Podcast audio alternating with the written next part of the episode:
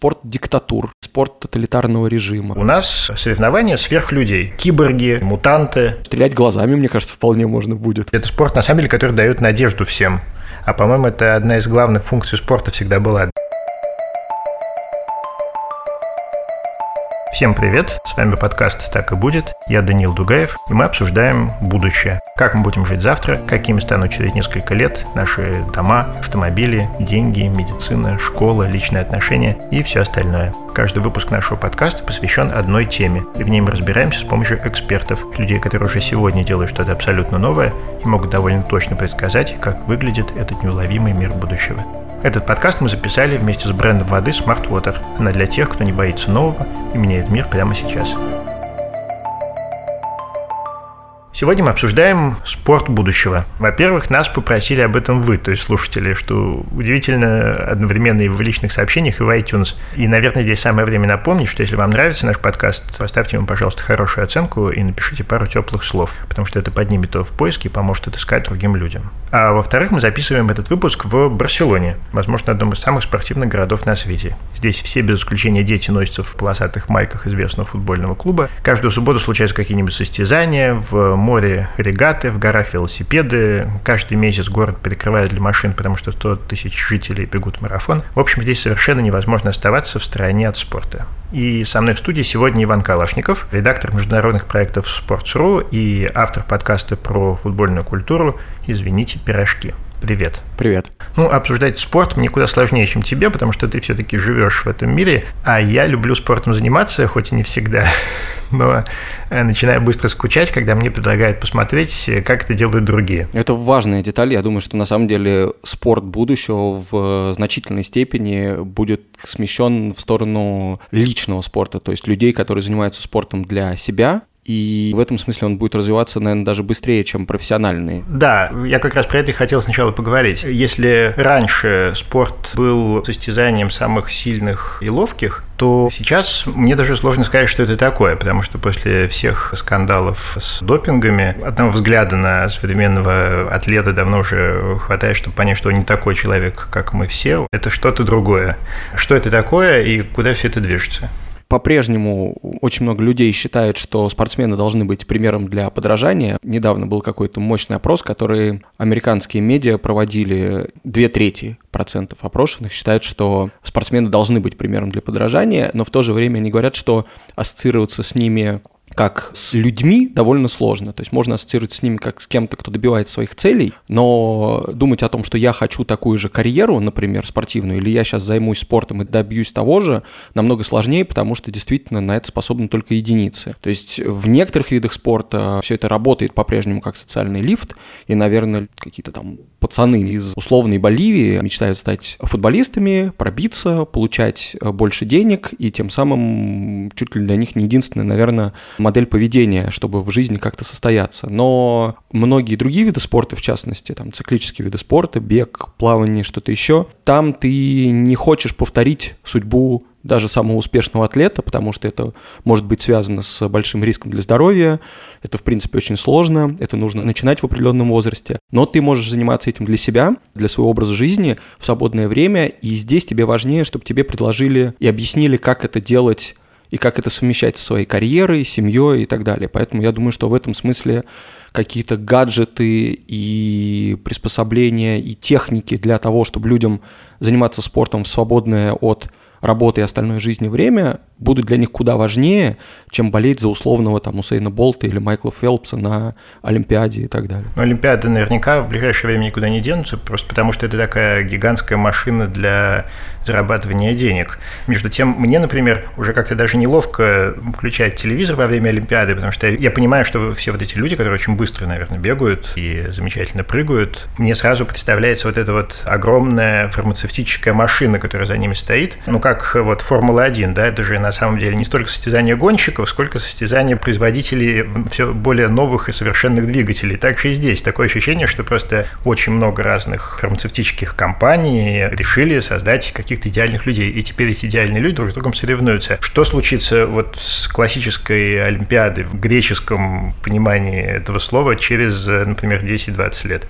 Хочется сразу заявить, что я был бы рад, если Олимпиады когда-то закончатся, потому что тоже в нынешнем виде, мне кажется, что к ним очень-очень много вопросов, потому что помимо того, что, разумеется, это важная часть какого-то бизнеса, компании, которые туда вкладываются и так далее, Кроме того, Олимпиад есть, как мне кажется, проблема, которая состоит в том, что это приемлемый способ такого патриотического соревнования, то есть соревнования между странами, и в большом спорте это принимает не самые приятные формы, то есть страны, которые больше, у которых больше ресурсов, которые успешнее именно в спортивном смысле, они начинают использовать рычаги влияния для того, чтобы перед каждой Олимпиадой, например, выступить успешнее и пролоббировать там свою позицию, например, заявить большее количество атлетов, у которых, например, какие-то там терапевтические исключения есть выданы, которым проще, наверное, по сравнению с другими из-за своих там особенностей организма тренироваться и так далее. И вообще получается, что даже если мы отставим в сторону допинг, нынешний спорт фактически сводится к тому, что ищут людей, находящихся на таких границах человеческих возможностей. По сути, сейчас поиск крутых спортсменов – это поиск спортсменов с генетическими отклонениями, которые им позволяют заниматься видами спорта лучше, чем это делали люди до них. То есть, вот, например, Усейн Болт, которого я упоминал, это же большой двухметровый атлет, который поставил кучу рекордов на коротких дистанциях, на 100 метров, на 200 метров, то есть просто самый быстрый человек на свете. И его особенность была в том, что несмотря на большой рост, который, например, мешает ему стартовать как следует, а старт очень важен на такой короткой дистанции, как 100 метров, но тем не менее особенность там его мышечных волокон и то, как он разгоняется после даже проваленного старта, и его координация, которая для его роста не характерна, позволила ему побить рекорды все мировые намного быстрее, чем это даже делали люди, которые попадались на допинге и били мировые рекорды. Поэтому, если рассматривать историю с допингом, то либо это превратится действительно в соревнование людей, которые будут изобретать новые фармакологические средства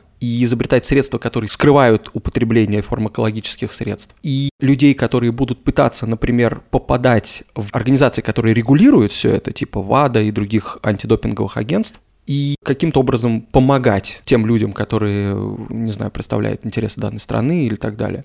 Потому что это, в принципе, то, что вот происходит на фоне допингового скандала с Россией. И это, кстати, очень хорошо описано в фильме про Григория Родченко. Есть такой вот человек, который занимался российским антидопинговым агентством, потом сбежал в США и стал рассказывать какие-то откровения о том, как была устроена вся эта система, которая в том числе России помогла или якобы помогла выиграть домашнюю Олимпиаду в Сочи зимнюю. Очень интересный фильм, который называется «Икар», Снял его Брайан Фогель, это такой любитель-велосипедист, который переквалифицировался в режиссера документальных фильмов. Он хотел показать, как допинг на любительском уровне, где он не запрещен, влияет на здоровье, помогает ли он действительно выиграть и так далее. Ему посоветовали обратиться к Родченкову, который в тот момент возглавлял российское антидопинговое агентство. И тот ему помогал по скайпу принимать препараты, скрывать употребление препаратов. То есть фактически человек, который должен бороться с этим, находился в позиции человека, который лучше всех знает, как это и скрыть. И потом выяснилось, что у Родченкова есть какие-то амбиции такого тоже человека, который хочет идти против системы. То есть он употребил все свои знания, весь свой опыт на то, чтобы, находясь внутри этой системы, с этой системой бороться. И мне кажется, такое еще, в принципе, может много раз проявляться, потому что пока эти результаты будут важны, люди могут использовать допинг и механизмы сокрытия в допинга в той же степени, как обычные тренировки, попытки поиска тех препаратов, которые будут легально помогать выигрывать и так далее. Мне-то как раз кажется, что по-своему допинг это очень интересно. Например, генетически модифицировать людей, чтобы они были сильнее. Тут есть много этических вопросов, но как научная фантастика это, конечно, поражает воображение. Поэтому мне кажется, что было бы логично, если бы, как англичане говорят, лопату на грязь назвали лопатой и сказали бы, что вот у нас соревнования сверхлюдей. У нас могут участвовать в состязаниях киборги, мутанты. Это, конечно, немножко фрик-шоу, но, по крайней мере, звучит здорово. Это отлично звучит, и более того, я бы вот тоже был готов предсказать, что именно потому, что генный допинг, который на данный момент не является чем-то таким очевидным абсолютно для комиссии, которые, собственно, готовы его там разрешать или запрещать, потому что на данный момент вообще те исследования по генному допингу, то есть по модифицированию гена, не все закончились успешно. Некоторые даже показали, что генный допинг может быть канцерогенным. Антидопинговое агентство, помимо того, что они запрещают препараты, которые дают тебе заметное преимущество над другими спортсменами, они еще запрещают те препараты, которые угрожают здоровью спортсменов. И мне кажется, это вообще должна быть главная функция любого антидопингового агентства – пресечь то, что может повлиять отрицательным образом на здоровье спортсменов. Но при этом, если мы дойдем до того момента, когда генные эксперименты будут одобрены, тогда было бы абсолютно логично разделить спорт на две лиги, для обычных людей немодифицированных и для мутантов, киборгов, можно называть как угодно. А радиоактивные люди? Я буду смотреть вторую. И соревноваться в этом, потому что здесь же, на самом деле, мне кажется, это прям наступает какое-то светлое будущее, потому что если люди понимают, что их эксперименты, по крайней мере, до какого-то этапа безопасны, и эти люди, все те искренние любители науки типа Родченкова, если их запустить, дать им инструменты и сказать, что предел — это просто вот ваша голова, ваши фантазии, ваше умение,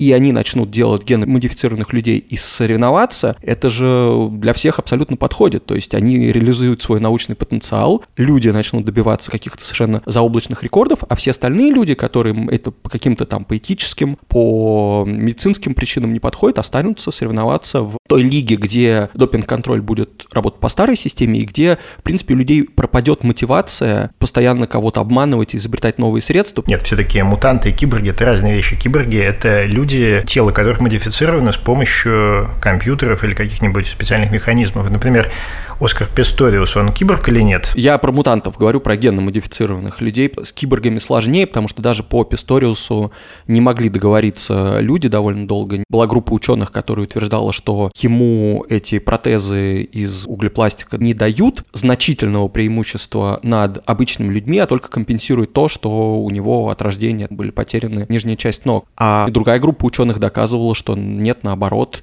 если бы он, например, был еще более совершенным спортсменом, сам по себе, то он бы обгонял совершенно спокойно обычных людей, потому что он участвовал в итоге и в Паралимпийских играх, и в обычных, и был конкурентоспособен. А есть еще какие-то уже сейчас примеры спортсменов вроде Писториуса, которые модифицируют себя для того, чтобы добиться лучших результатов, и им это по каким-то причинам позволяют делать? Нет, таких именно киборгов нет, но есть примеры людей, которые находятся где-то на грани между полами, когда при приеме некоторых разрешенных стероидов или гормональных препаратов в первую очередь. Тестостерон запрещен, насколько я понимаю, антидопинговым агентством, но в любом случае некоторые гормоны ведут к тому, что, условно говоря, биологический пол женского организма двигается в сторону мужского, позволяет им существенно улучшить какие-то результаты и так далее. И вот здесь есть несколько вопросов, там есть э, южноафриканская тоже бегунья Кастер Семеня, пол который постоянно пытаются проверить,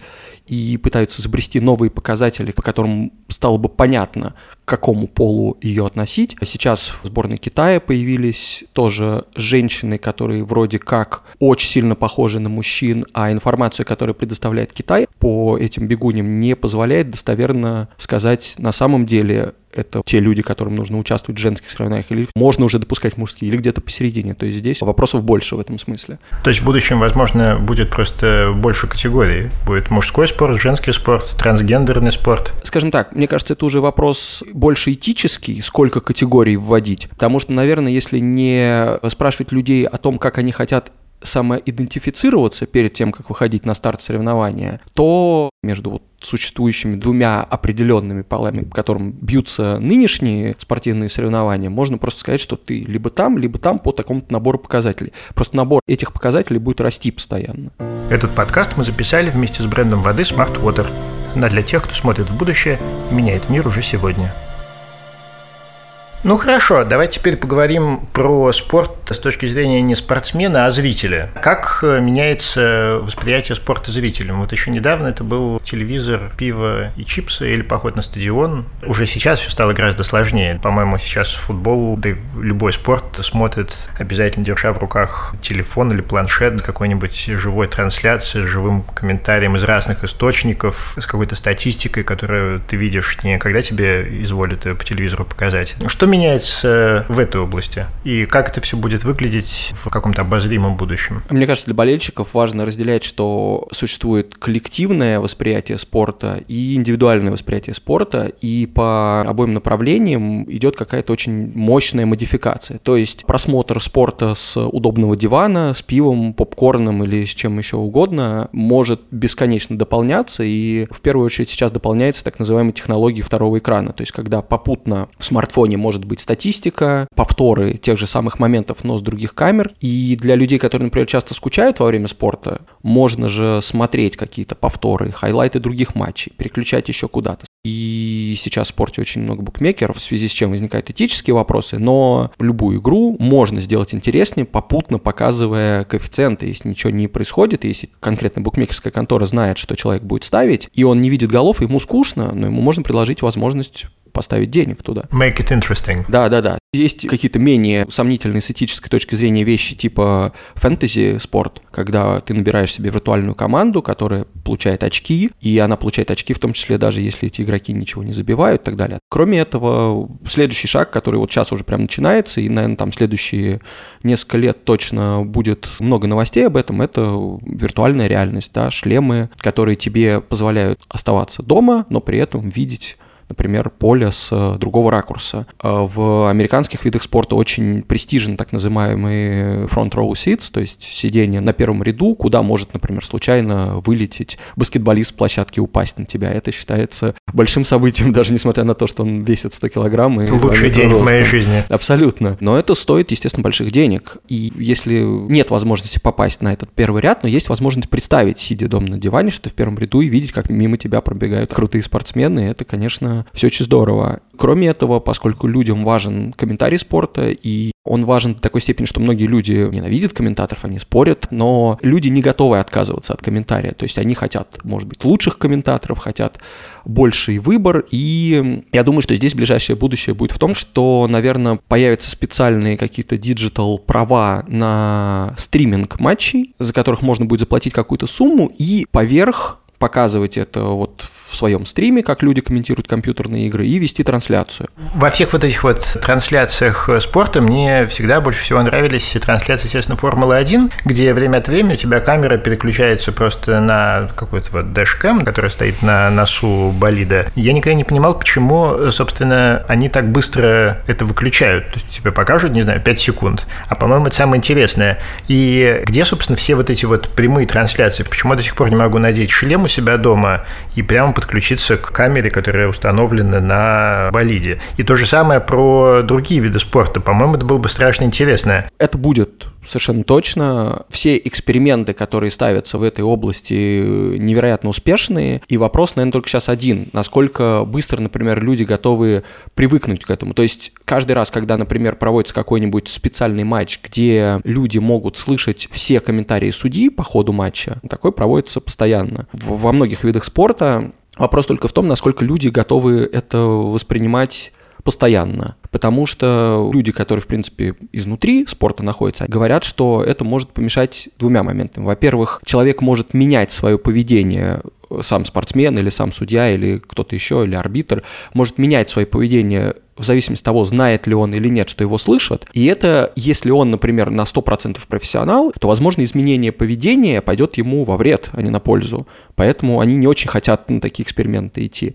И они не уверены, что они могут быть до конца на 100% открытыми именно в той ситуации, когда их слышат вот только вот партнеры по полю и судья. Плюс, ну, не секрет, что во многих видах спорта, особенно игровых, 50% этой информации это будут какие-то ругательства. Мы ведь до сих пор не знаем, что Монтераци сказал Зидану. Ну, есть э, предположение, что он оскорбил его сестру. И, на 90% это правда. А вот если бы на нем висела камера, Такого вопроса бы не было. Тут вопрос в том, что если по-прежнему от людей есть запрос большой на то, чтобы спортсмены были ролевыми моделями, то, ну, если мы их всех озвучим, наверное, в общем, многое придется переосмыслить. Кроме того, может уже подключаться к камере, а не к микрофону. Камера намного лучше, да, и тут вопрос только в развитии технологий, потому что, например, даже сейчас на тренировках футболисты профессионально используют всякие жилеты и такие обвязки, которые всякие спортивные производители делают для того, чтобы следить за ритмом сердца, за интенсивностью вот рывков и так далее. Как только эти приборы станут достаточно технологичным для того, чтобы их использовать во время матча, сейчас этого невозможно. Например, тренер, который может следить за, там, не знаю, пульсом, сердечным ритмом, количеством ускорений, может на основании этого принимать решения в процессе. Когда это станет настолько технологичным, что будет применяться прямо по ходу матчей, тогда же часть этого будет показываться публике. Ну хорошо, теперь поговорим о стадионах. Вот э, я узнал, что, оказывается, стадионы уже сейчас умные, а дальше еще поумнеют. Что вообще имеется в виду? Это вот как раз коллективное потребление спорта, то есть помимо того, что люди любят смотреть на спорт вживую, им еще часто очень нравится находиться вместе с другими людьми, потому что это разделенные эмоции, потому что ты, во-первых, болеешь вместе с другими людьми, которые тоже болеют за эту команду, когда видишь это вживую, получаешь, возможно, какой-то больший тоже выплеск эндорфинов от того, что все это происходит. Это все захватывает людей. Ну, И... как концерт. Да. А умные стадионы позволяют прочувствовать это все максимально эффективно и попутно сделать еще твое пребывание на стадионе максимально комфортным. То есть в данный момент там, как пример умного стадиона, приводится стадион Сан-Франциско, который называется Levi's Stadium, там американский футбол играют. Он, например, дает возможность тебе заказать еду к своему месту на трибуне, а не стоять в очереди в каком-то перерыве или даже по ходу матча. И приложение, которое работает на стадионе с местным Wi-Fi, например, дает возможность построить маршрут для ближайшего туалета удобный или оценивает твое время на покупку вот как раз хот-дога. Честно говоря, я предположил бы, что в 21 веке сосиску уже дрон приносит. Или, например, можно какую-то пневмотрубу с Кока-Колой же подвести прямо к твоему месту, почему нет? Я думаю, что такое точно будет, но это будет в определенных секциях стадиона. То есть будущее стадионов — это зонирование. Есть секции, где люди, на которые приходят ровно за тем, чтобы петь весь матч, стоять, а не сидеть, кричать болельщикам другой команды. Будут места, за которые люди готовы заплатить много денег с максимальным комфортом. То есть там будут семейные зоны, там будут зоны, где люди будут точно сидеть весь матч, не загораживать остальным обзор. Там будут люди, которые, например, знают, что вокруг них не будут как-то особенно ругаться или оскорблять, потому что, ну, например, им некомфортно это слышать. То есть как в самолетах KLM будет, да? Ты можешь выбрать место, и тебе сразу покажут, кто из Фейсбука сидит вокруг. Да, примерно такая вещь, и ведь когда ты знаешь, какого типа людей ты встретишь на стадионе, увидишь на стадионе, и ты как будто будешь приходить вот как-то как в свой бар любимый, как в гости. И это будет дополнительным стимулом, собственно, дойти до стадиона, доехать до стадиона. Тем более, что очень много, я думаю, изменится с точки зрения доставки людей на стадион. То есть не исключено, что действительно будут выделенные дороги, по которым будут ехать беспилотные автомобили и там с одинаковой скоростью, соблюдая дистанцию, вести людей на стадион, парковаться на закрепленных за ними местах на подземной парковке под стадионом. Надо сказать, что вот я несколько раз, когда я был на футболе на стадионе, было скучно из-за того, что я на самом деле просто плохо понимал, что происходит на поле. Вот если бы у меня, например, были очки вроде Google Glass, или хотя бы я просто мог навести телефон на поле, и мне бы объяснили, что происходит с помощью какой-то дополненной реальности, да, то это все было бы гораздо интереснее. Это точно будет. Разумеется, в будущем и на экране смартфонов, и в каких-то приборах, через которые можно будет смотреть на поле, будет дополнительно появляться и статистика, и объяснение, например, каких-то моментов, повторы каких-то моментов. И я уверен, что будет э, коммерциализация реализация. Например, вот сейчас в Барселоне на прошлой неделе вышел какой-то 16-летний паренек, воспитанник клуба, и стал там самым молодым игроком истории Барселоны, который забил гол и отдал голевую передачу в одном матче. Его особо никто не знал, и, естественно, после этого матча энное количество людей захотели купить его футболку. Так вот, если ты это можешь сделать прямо во время матча, и что тебе ее домой, а тебе не нужно идти будет в магазин, стоять в очереди. И сейчас клубы строят на этом маркетинг. Там был какой-то случай, когда в прошлом году Ливерпуль отыгрался в невероятной ситуации, проиграв там 3-0 первый матч Барселоне, как раз-таки выиграл 4-0 во втором матче, и главная звезда Ливерпуля, Мохаммед Салах, он не мог сыграть в этом матче, но он сидел на трибуне в футболке, на которой было написано «Never give up». И эта футболка, она не была каким-то официальным мерчендайзом этого клуба, но, естественно, после матча она побила все рекорды продаж. У клубов же есть сейчас приложения практически у всех, и э, в некоторых приложениях есть разные суперсовременные функции. Можно, например, вставить себя в групповую фотографию с командой. Да, или можно, например, увидеть в виртуальной реальности, как ты выходишь на матч. Да, это у кого? Это сейчас вот, например, клуб Интер такое делает из Милана в своем приложении. Ты можешь перед матчем запустить смартфон и посмотреть, как ты выходишь на матч из-под трибунного помещения на газон, камера поворачивается и показывается твое довольное лицо. И это можно, естественно, запостить в сторис в Инстаграме. Вот он, еще. настоящий спорт будущего. Да.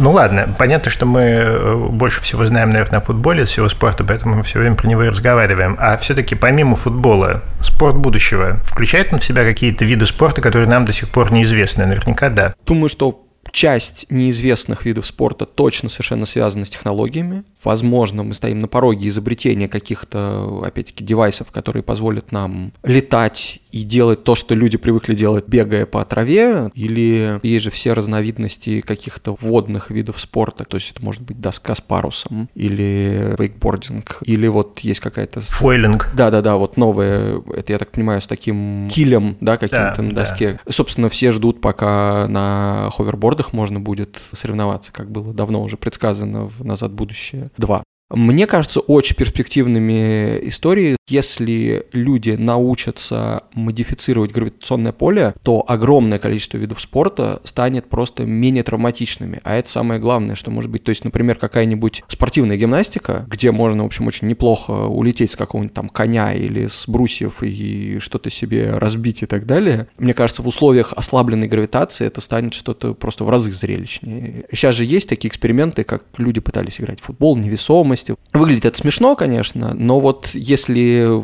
модифицировать, если не полная невесомость или там полная гравитация, а где-то между, то некоторые вещи, конечно, безусловно, будут прям намного-намного интереснее. Там же главная проблема, насколько я понимаю, в том, что если ты пнешь мяч достаточно сильно, то он не остановится до Марса. Он может не остановиться, и, наверное, ты сам тоже можешь улететь куда-то назад в какое-то тоже там зачетное поле, как в разновидности какой-то бильярда. Важно, что ты можешь одним ударом загнать оба шара куда-то. То же самое в футболе важно, куда летит мяч, но в условиях неполной гравитации может быть важно, куда после удара летит человек тоже.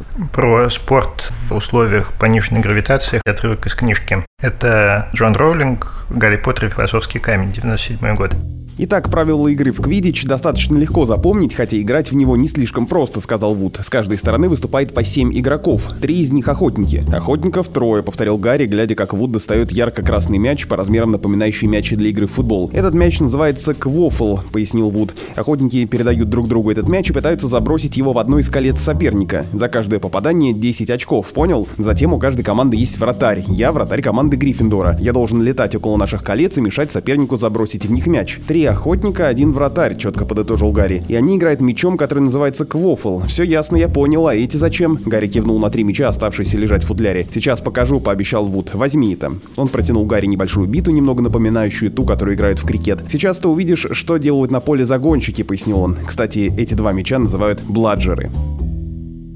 Квидич, наверное, самый популярный из несуществующих видов спорта на свете. Да, я видел, что 100 тысяч человек, в общем, признались, что занимаются квидичем, как минимум. Что нужно для того, чтобы можно было сыграть в квидич? Есть две разновидности. Мне очень нравится, что принято в сообществе людей, которые играют в квидич, называть его не просто квидич, а магловый квидич. То есть, которые играют маглы, люди, которые лишены магических способностей.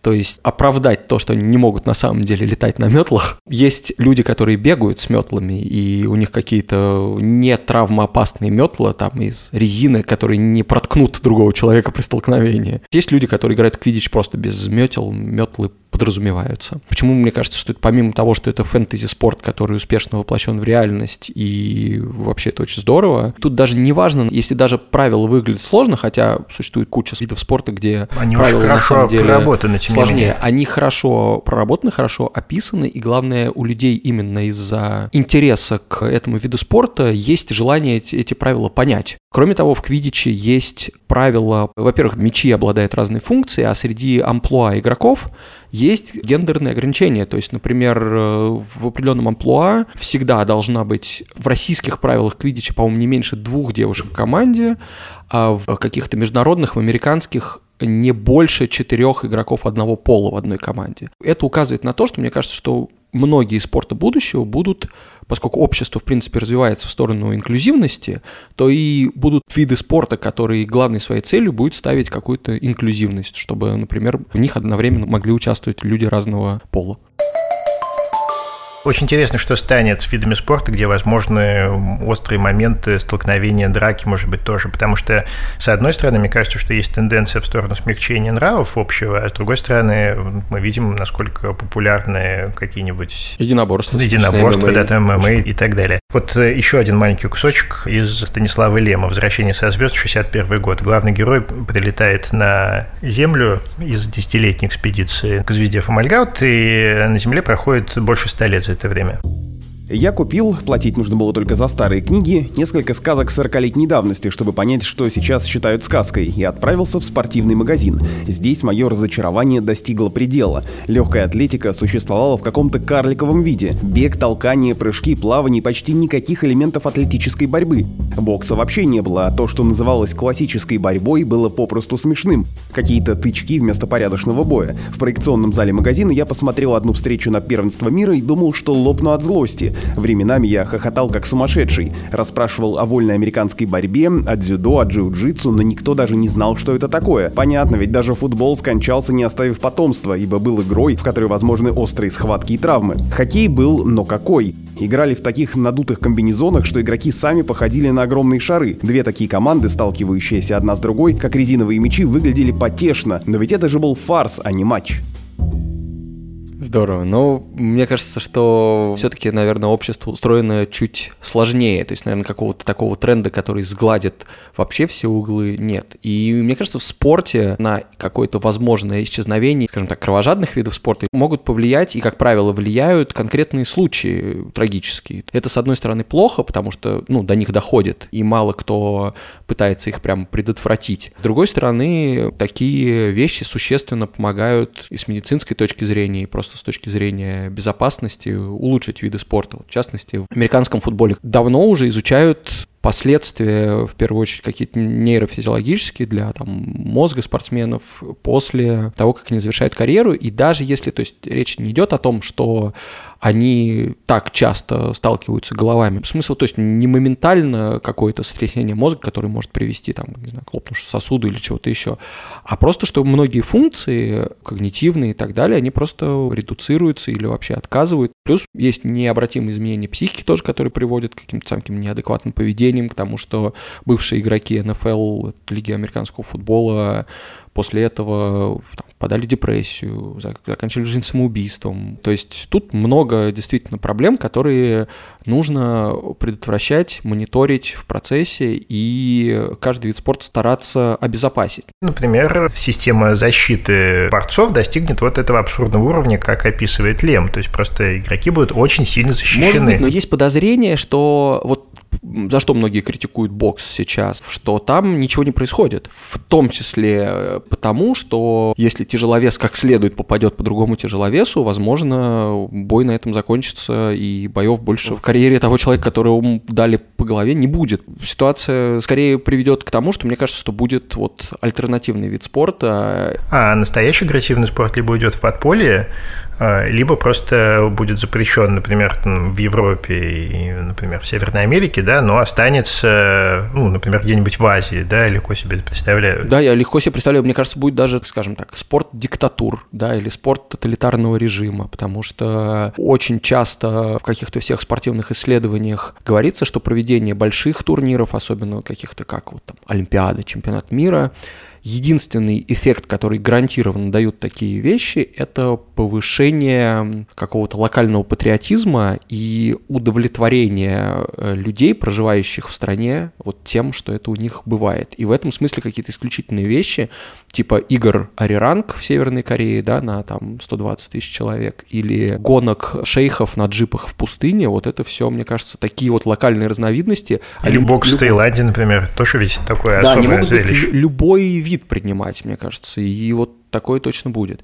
Но при этом вот пример, как мне кажется, такой спорта, который модифицировался из супер жестокого в супер современный, есть такой вид спорта, называется роллер-дерби. И это тоже, мне кажется, один из видов спорта будущего. Значит, его придумали в 50-х, 60-х. Люди гонялись на роликах по такой наклонной арене, и они могли жестко бить друг друга локтями, таранить, даже выкидывать за пределы ринга. Потом даже по мотивам этого роллер-дерби сняли фильм «Роллербол», очень хороший такой, фантастический, где там уже мотоциклы и люди гибнут в конце концов, и все это вот тоже, это спорт антиутопии такой победивший. При этом современный роллер-дерби, который возродился в 90-х, это просто максимальная противоположность этого. Его возродили женщины, он создан был исключительно для вот какого-то объединения, эмпауэрмента, разделения ценностей женщин и протеста против того, что женщин, в принципе, не пускали хоть сколько бы контактный вид спорта, ну и говорили, что это не женское дело и так далее.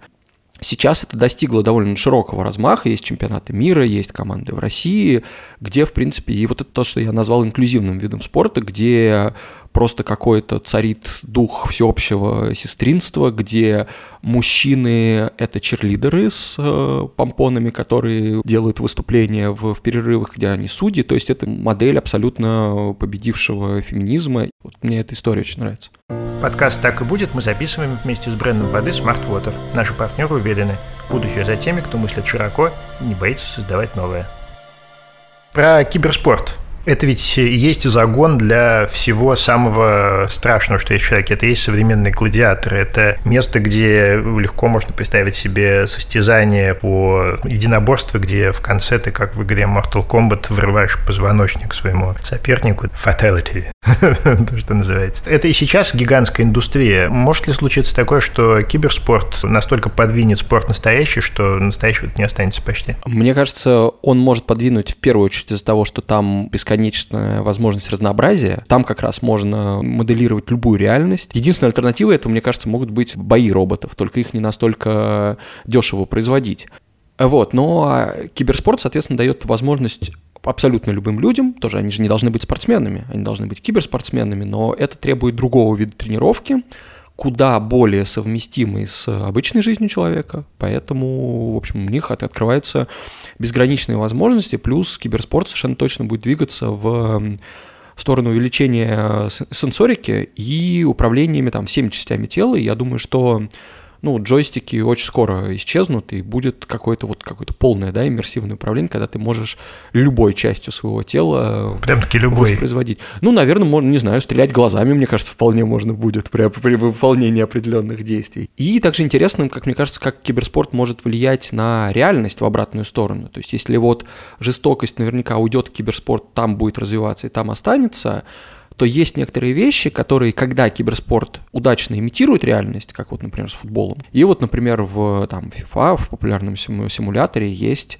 такой режим Ultimate Team, когда ты собираешь себе вот тоже фэнтези-команду из реальных футболистов, ну, которые играют в разных командах, Барселоне, Манчестер Юнайтед, которые в одной команде никогда не окажутся, и, может быть, даже из разных эпох, то есть там могут Пеле с э, Лионелем Месси одновременно быть в одной команде.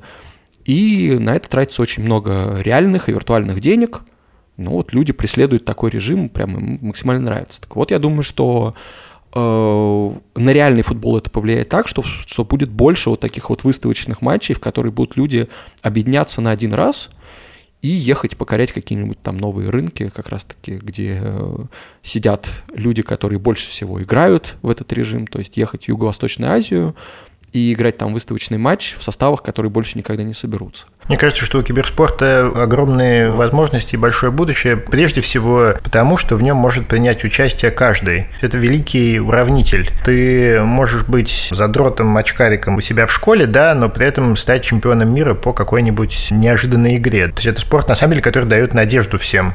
А, по-моему, это одна из главных функций спорта всегда была – давать надежду и давать человеку какой-то, вот то, с чего мы начали, пример, которым ты можешь следовать, в который ты можешь верить. Назови, пожалуйста, три изобретения, которых лично ты ждешь от будущего. Я совершенно точно хотел бы что-то, позволяющее людям телепортироваться, хотя, конечно, понимаю, что, видимо, это будет занимать очень много времени целого человека пересобрать. Но можно ограничиться вещами. Если можно будет простые вещи телепортировать, это тоже хорошо. От будущего мне еще не хватает системы мониторинга здоровья человека, которая бы умела диагностировать, подавать сигналы и мотивировала человека как-то безотказно на то, чтобы идти лечиться. А, ну это, в принципе, я думаю, уже где-то очень близко, но прибор, который бы убирал необходимость знаний иностранных языков, тоже бы не помешал бы. То есть какой-то супер быстрый перевод и трансформация моментальной речи собеседника в твой язык в твоей голове. Спасибо, было очень интересно. Спасибо, что позвал. Вот и все на сегодня. Это подкаст «Так и будет». Я Даниил Дугаев.